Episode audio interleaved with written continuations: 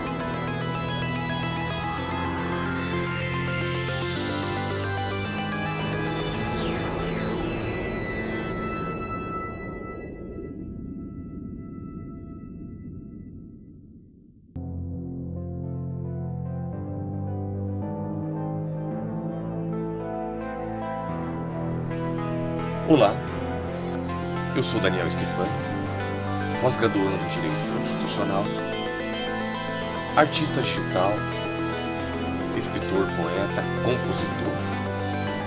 E este é o podcast do John, e esta é a nossa série Armazém sobre criptomoedas, criptoativos e seus derivados. Na oportunidade passada, tivemos o prazer de conversar a respeito do Bitcoin, que é uma criptomoeda, uma moeda digital, cuja forma de confirmação é feita por blocos em cadeia, chamada blockchain. E é sobre o que é esta blockchain que vamos nos aprofundar um pouco mais. A blockchain ela é conhecida também como protocolo de confiança ou protocolo da confiança. Trata-se de uma tecnologia de registro distribuído que visa descentralizar as confirmações de negócios como forma e medida de segurança. As blockchains são bases de registros e dados distribuídos e compartilhados que tem a função de criar um índice global para todas as transações que ocorrem dentro de um determinado mercado. De maneira que hoje não temos uma única blockchain, temos várias blockchains. Cada blockchain é como se fosse, no linguajar aí contábil, o livro razão. Os contadores entenderão bem isso. Só que é um livro razão público, compartilhado de maneira universal, que cria um consenso e uma confiança coletiva na comunicação direta, na negociação entre duas partes, sem o intermédio de terceiros. Está constantemente crescendo a blockchain à medida que novos blocos completos são adicionados a ela por um novo conjunto de registros. Os blocos são adicionados à blockchain de modo linear e cronológico. São chamados nós. Qualquer computador que conectado a essa rede e que tenha a tarefa de validar e repassa e repassar a validação dessas transações para frente é chamada de nó cada máquina obtém uma cópia da blockchain após o ingresso na rede.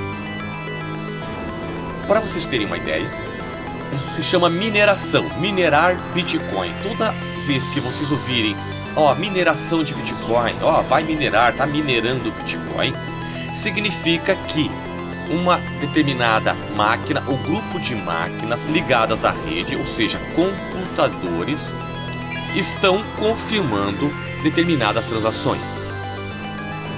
A blockchain possui informação completa sobre endereços e saldos diretamente do bloco que deu origem até o último bloco concluído. de um modo geral mais simples, é isso que possibilitou a rede peer-to-peer, -peer, chamada também de P2P. De um modo geral e simples, é uma arquitetura de computadores ou redes que compartilha tarefas, trabalho ou arquivo entre pares, peers. Pares são parceiros na rede com iguais privilégios e influência no ambiente. Em uma rede P2P, cada computador ou usuário é chamado de nó e coletivamente eles compõem uma rede P2P de nós. A rede P2P na blockchain consiste numa série de computadores e servidores onde cada um atua como se fosse um nó na rede.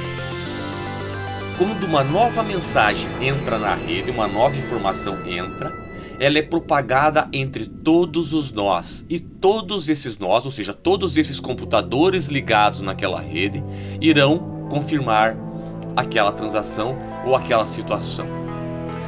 Essa informação ela é normalmente é, encriptada, ou seja, ela é criptografada, ela é feita em criptografia e privada. E não há como rastrear quem adicionou a informação na rede, apenas verificar a sua validade.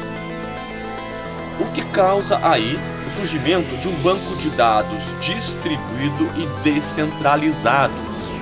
Afinal, a rede como um todo é descentralizada o que significa que não há um ponto único de falha no sistema.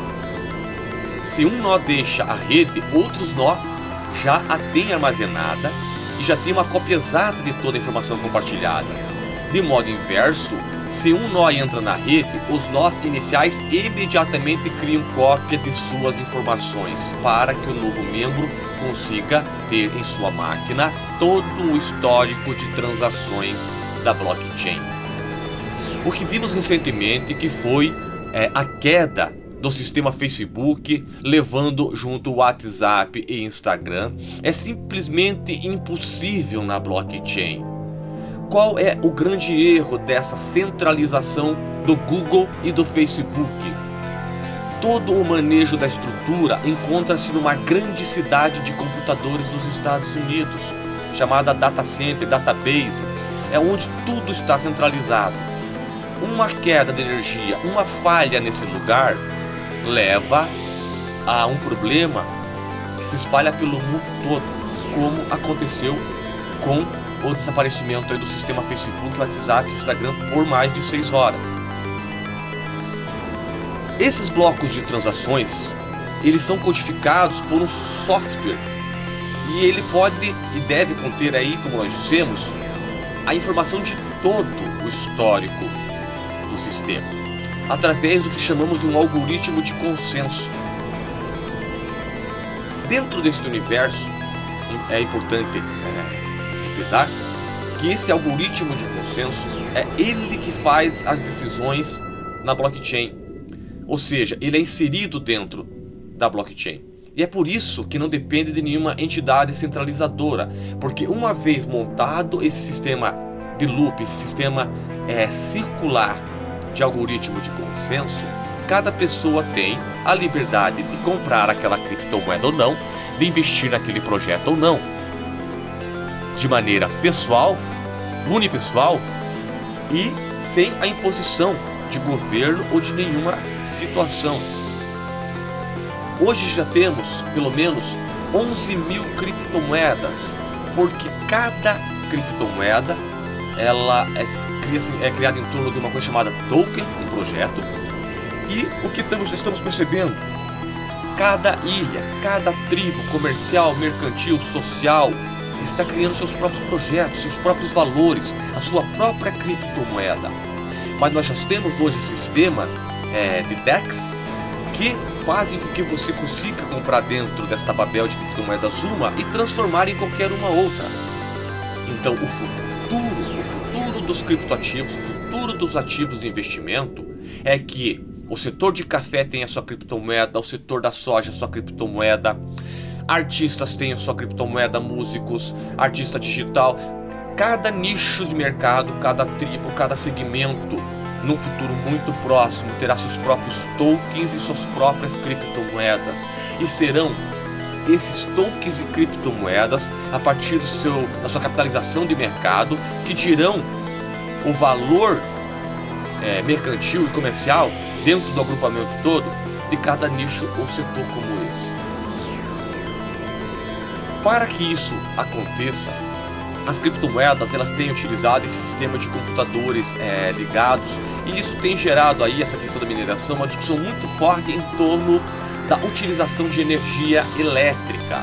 Seria um sistema aí que não seria muito, é, segundo alguns críticos, ecológico. Em cima disso, esse sistema, um sistema de confirmação que não se dá mais pelo uso de máquinas com todo esse repertório de programação e de histórico inclusa, mas sim pelo sistema de participação em rede, onde pessoas, é, através de modelos de stake, de depósitos, de poupanças, de tokens, de criptomoedas, conseguem participar de blocos de confirmação, de pools de confirmação a respeito das transações dessas criptomoedas. Mas esse é um assunto mais complexo, pools de mineração, é, proof of stake, proof of work, prova de trabalho, prova de participação, prova de participação delegada, são é, temas da blockchain, do sistema de é, confirmação de criptomoedas que exigem que passemos aí por alguns capítulos antes de chegarmos a esse debate. Quero agradecer por enquanto, continue mandando as suas perguntas para é, o podcast do John quaisquer curiosidades que você tenha sobre finanças descentralizadas, sobre criptomoedas, sobre criptomoedas específicas, podemos estar respondendo a respeito de projetos, de jogos, play to earn, enfim, mande suas sugestões, mande as suas perguntas e nós vamos tocando a temática conforme a demanda, conforme a curiosidade de vocês. Um abraço e até a próxima. E é isso aí, espero que você tenha gostado. É o terceiro capítulo sobre a série de criptomoedas. Logo teremos mais, continue acompanhando. Famigerado Podcast vai ficando por aqui. Um grande abraço e até a próxima.